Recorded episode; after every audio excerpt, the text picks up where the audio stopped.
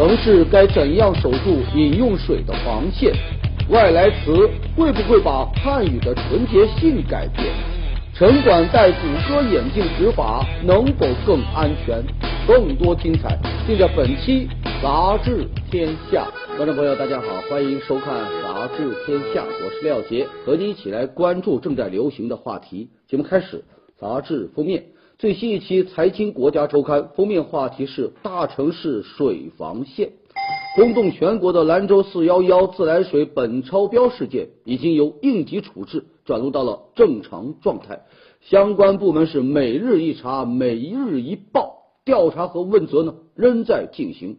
公众恐慌也逐渐平息，但这事件引发的反思却依然没有停止啊！突如其来的水危机席卷兰州，相关部门的缓慢应急啊成了众矢之的。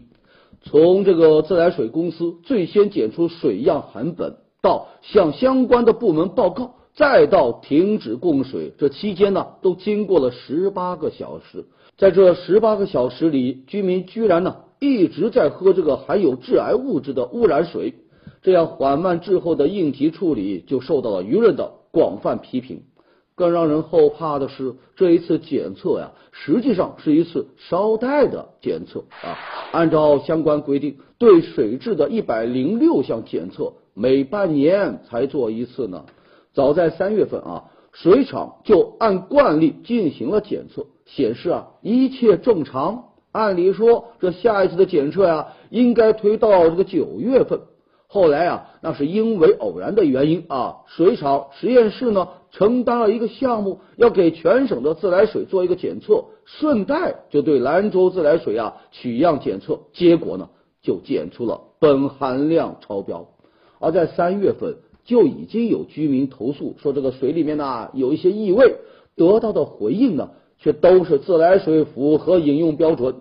如果没有这一次规定之外的检测，那污染的水就会继续潜伏。另外，这场水污染也冲出了兰州这个中国石油化工第一城的困局。作为这一次这个水污染事件可能的罪魁祸首，这水厂附近的兰石化是备受关注。因为它的化肥工厂、乙烯厂、橡胶厂就紧挨着这个自来水厂，而当自来水厂遇上了化工企业，这水质安全那就是一颗炸弹，随时呢都可能引爆。但是在兰州，这种危险关系啊，却已经都持续了大半个世纪。不仅仅兰州。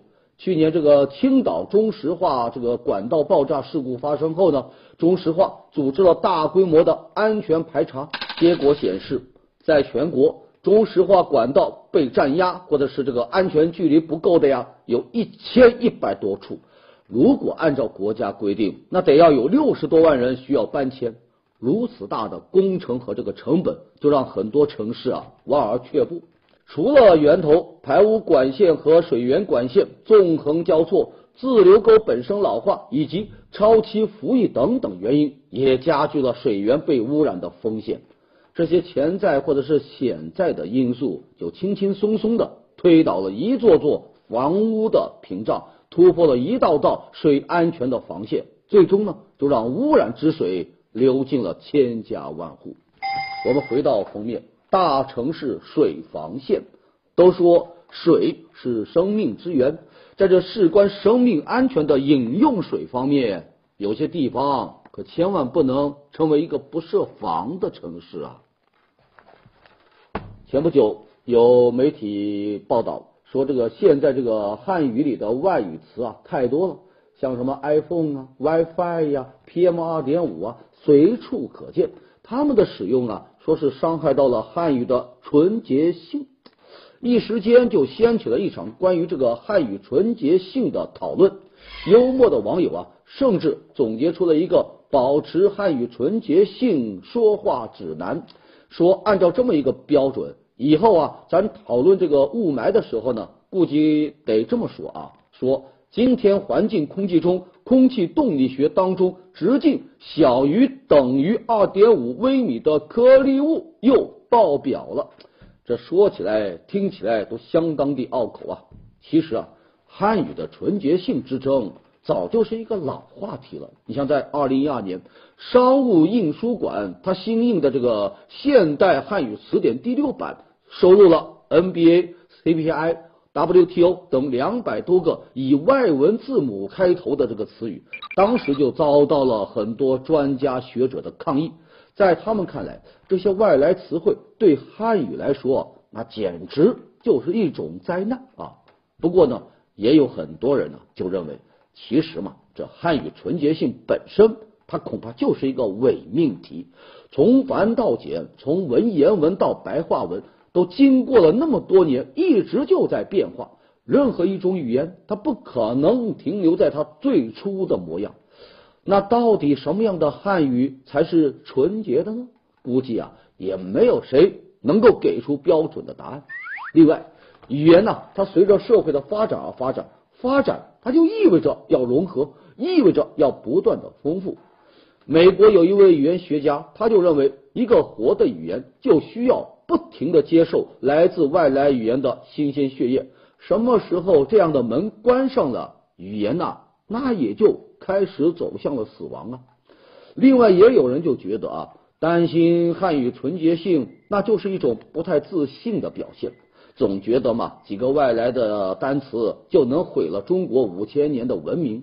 既然我们的土豪大妈都能够进入到牛津词典，我们又何必苛求生活当中用一些 A B C 呢？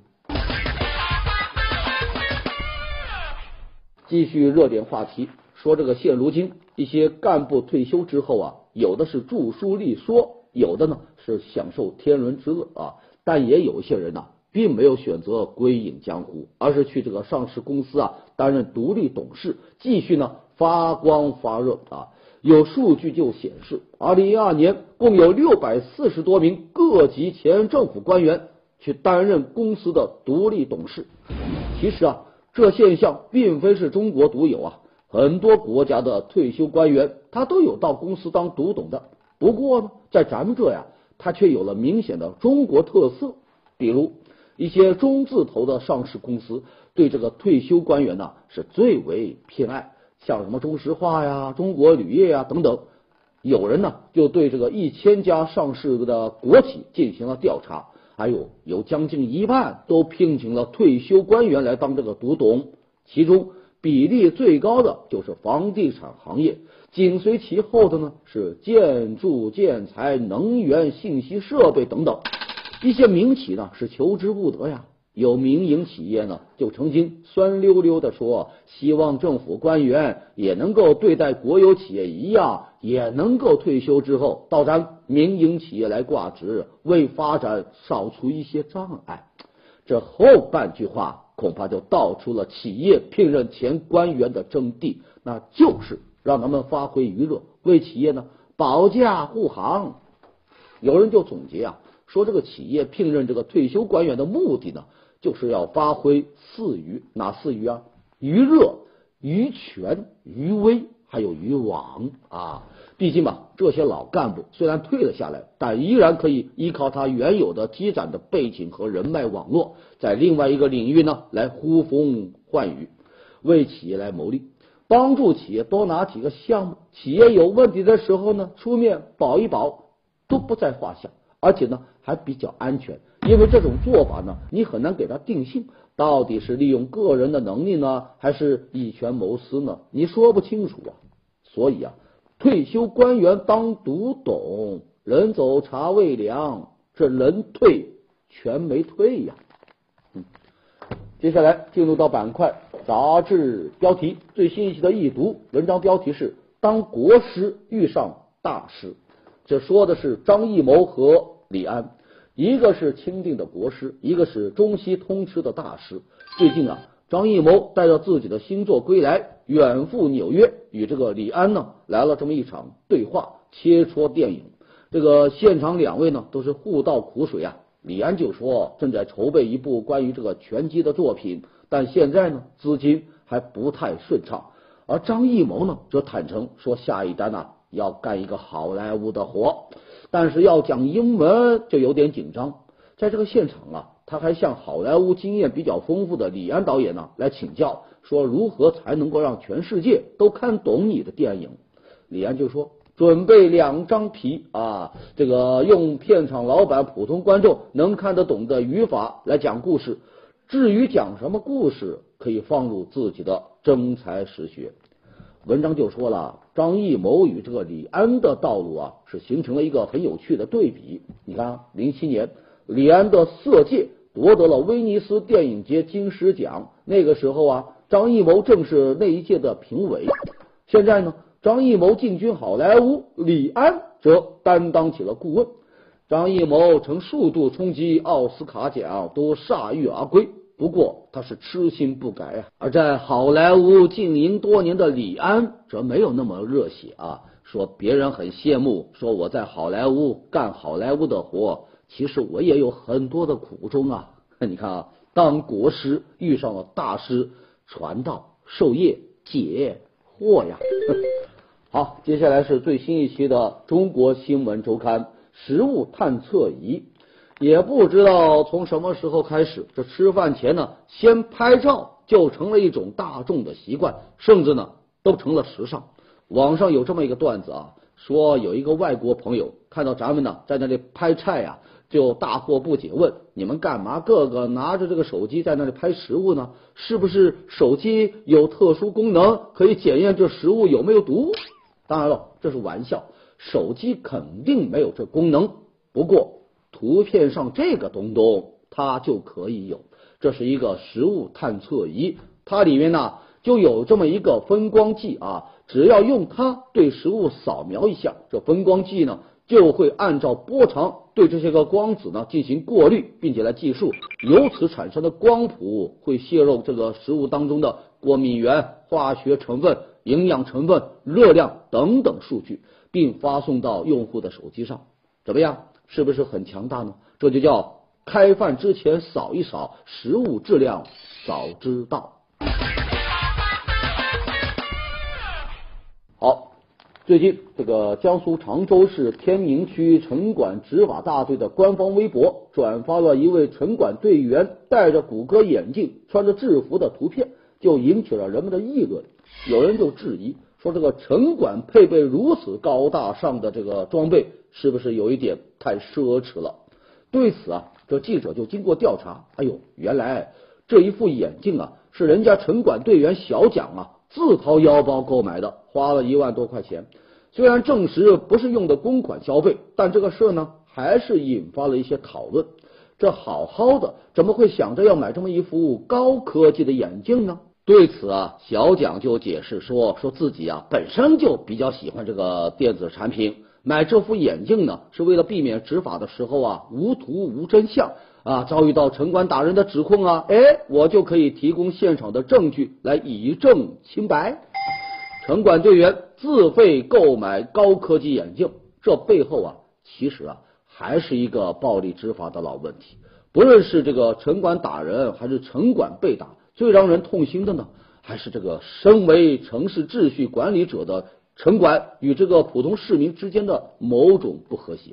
有人就说了，城管为保护自身权益，自掏腰包买那么贵的设备，那么小商贩他为了保护自己，是不是也要掏钱买这么一个高科技的设备呢？在这呀，我们就想说呀，谷歌眼镜它只是一种电子产品。真正能起决定作用的还是人，咱们更应该重视的，其实啊，不光是硬件，更应该是软件。最新一期的《中国新闻周刊》文章标题：程小青舌尖以后，理想更近了吗？最近央视纪录片《舌尖上的中国》正在热播，这个观众看完之后就评价说：忍住口水，流下泪水啊。这么一部纪录片，因为有人物有故事，所以呢有了情怀啊。这个这都是对这个纪录片的赞美。可是呢，导演程小青却说呀：“别用情怀这个词啊，这词太恶心了。现在的这个宣传呢都歪了，我们还是以这个美食为主啊。”杂志就说，这个早年把很多情怀放到自己作品里的人，如今却已经对情怀两个字主动躲闪。其实啊，人物一直就是陈小青关怀的对象。他早年拍《远在北京的家》，拍《龙脊》，关注的呢，他都是打工仔啊，都是贫困山区里的人。那些片子里充满着情感和关怀，一个导演的感性是随处可见。那个时候啊，他一直想说点更深的东西。可是现如今，《舌尖二》的一些变化，你像朝着美食减少、人物增多的方向去了，这陈小青啊，就有一点点焦虑，因为他觉得照这样下去啊。观众怕要流失掉一部分喽，程小青就觉得《舌尖》讨巧啊，就讨巧在题材，观众爱看的呢，更多的就是美食。现在你美食少了，意义太多了，但是意义是留不住观众的啊。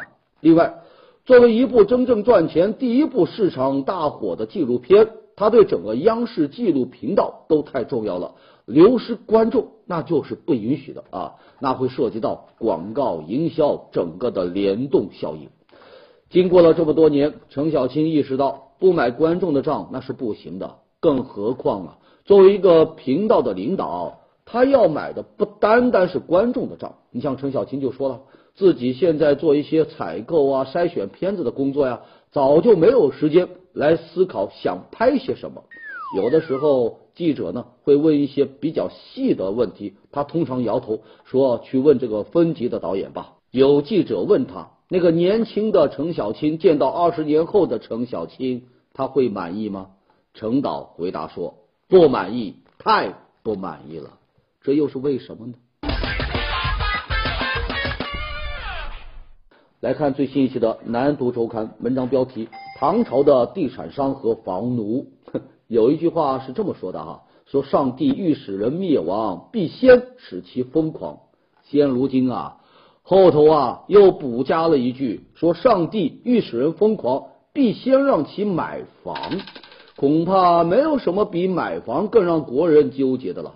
于是呢，有些人就感慨说呀，恨不得穿越回古代去，这样就不用为房子操心了。这说起来倒是挺轻松的。其实啊，在古代。也不容易，也得为房子发愁啊啊！说在古代，重农抑商，房地产是算不上国家的支柱产业。不过呢，已经也有了地产商。据史书记载，唐德宗时啊，就有一个著名的地产大亨叫窦毅啊，凭借种树呢，是赚到了一笔钱，完成了资本的 原始积累，然后呢，又做了一些小生意。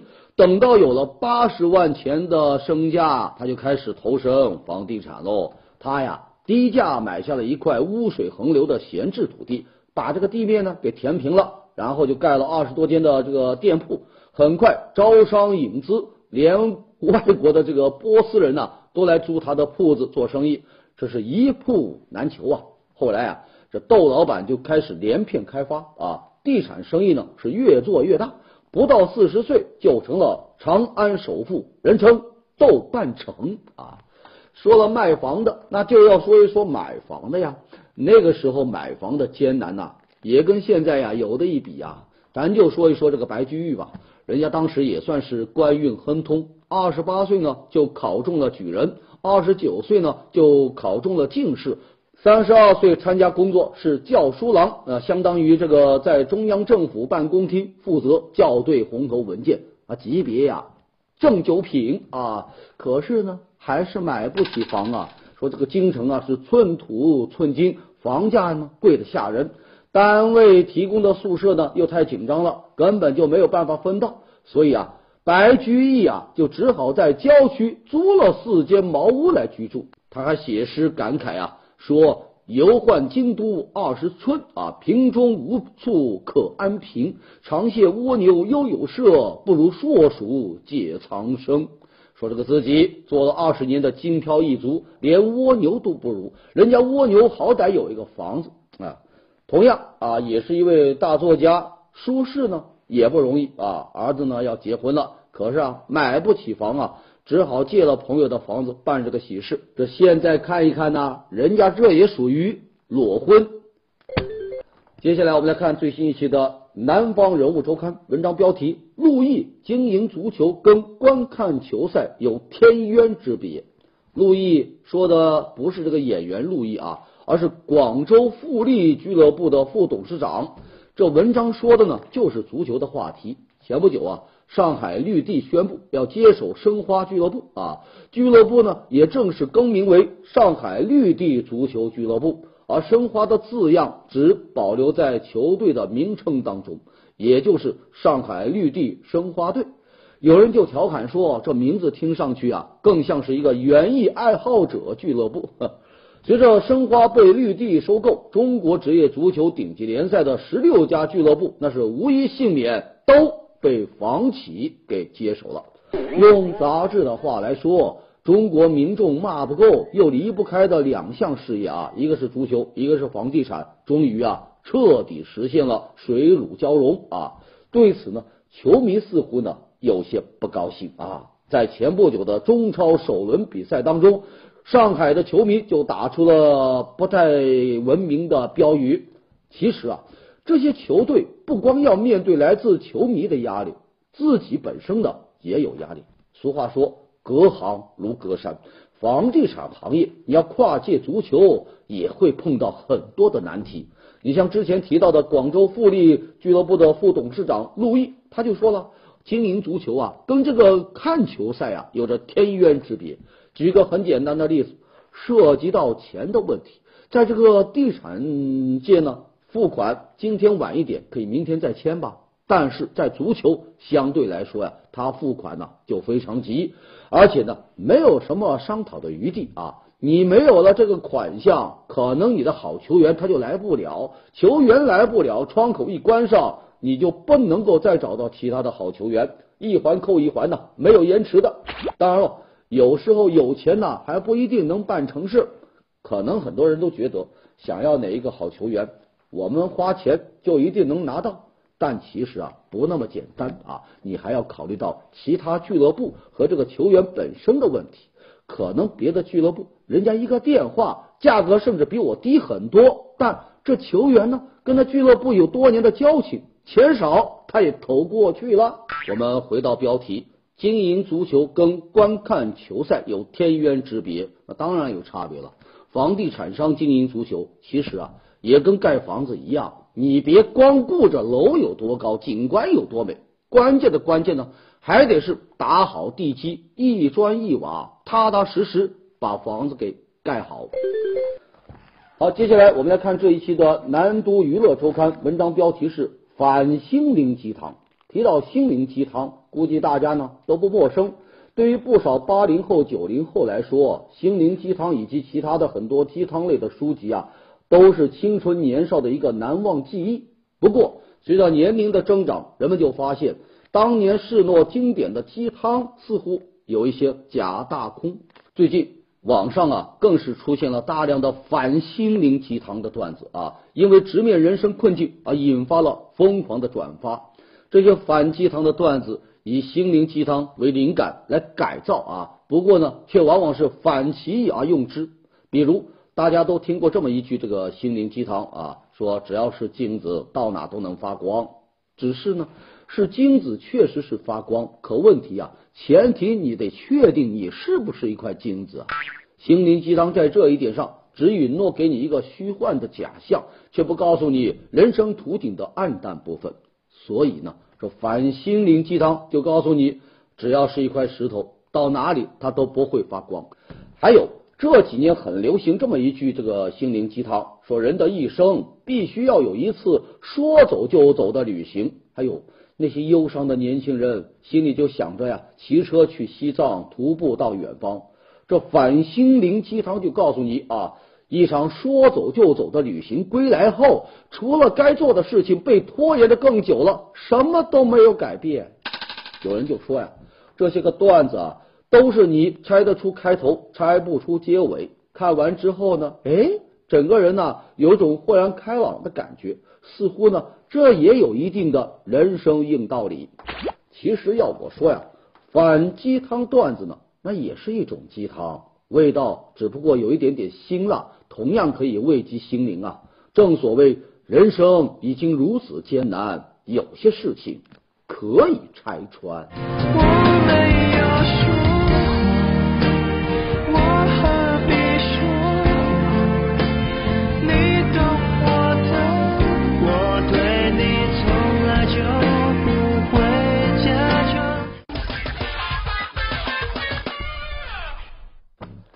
接下来我们来看最新一期的第一财经周刊，文章标题是“管好装修公司”。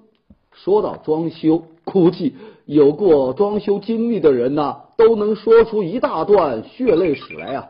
因为房价的关系，大部分人的装修经验呢，那基本上都是零，都是第一套房。而装修公司呢，就很容易利用这种信息的不对称，在装修的细节上啊，给你偷工减料。对于消费者来说，这事呢挺闹心的，不过现在不用愁了，因为有人帮你管好这些个装修公司。杂志呢就提到了一家网站，这网站呢只专注于装修公司啊，目前已经聚集了将近六万家这个装修公司，覆盖全国一百多个城市。装修你最怕的是什么呢？最怕的就是刚装修完，哎，挺不错的，可是没过多久，各种问题啊。一个一个出来，你想退款呢，没门了。哎，这网站呢就相应的推出了一项服务，业主啊可以在水电、泥工、油漆、这个竣工这四个重要的节点来确认工程合不合乎自己的要求。如果合乎要求，才按照一定的比例来支付这个装修款给这个装修公司。至于这个剩下的一些钱呢，得等到各种工程竣工后一个月以后，哎。经过业主真正满意签字确认，再付清这个尾款。为了帮助用户验收工程，这网站呢还免费提供专业的第三方监理啊，来帮助业主啊在四个重要的验收时间点对这个房屋施工的质量啊进行审核。看起来这客户一方是满意了，但装修公司愿意这么折腾，又费时又费力呀。哎，所谓实践出真理啊。有一些过硬的装修公司就发现，这装修的规则虽然很麻烦，但关键质量过了关，验收的时候呢，它就不会有太多的纠纷。更重要的是，业务呢比以前更多了，跟业主洽谈的进度呢也更顺畅、更快了。这就叫什么呢？这就叫你好我好大家都好啊！好，接下来是南都周刊来介绍几个瑞词。第一个词“新奇狗”，所谓的新奇狗啊。就是买回家的时候，这小狗活蹦乱跳、活泼可爱，可熬了一个星期，就出现了各种问题，什么呕吐、咳嗽、便血，甚至是死亡。其实啊，这就是一些生了病的狗，不法商贩为了牟利，就给这些狗呢注射血清或者是强心剂啊啊，呈现出一种活蹦乱跳的假象。等到药效一过，狗狗的各种病症就重新凸显，并且呢，往往因为耽误了治疗而加重。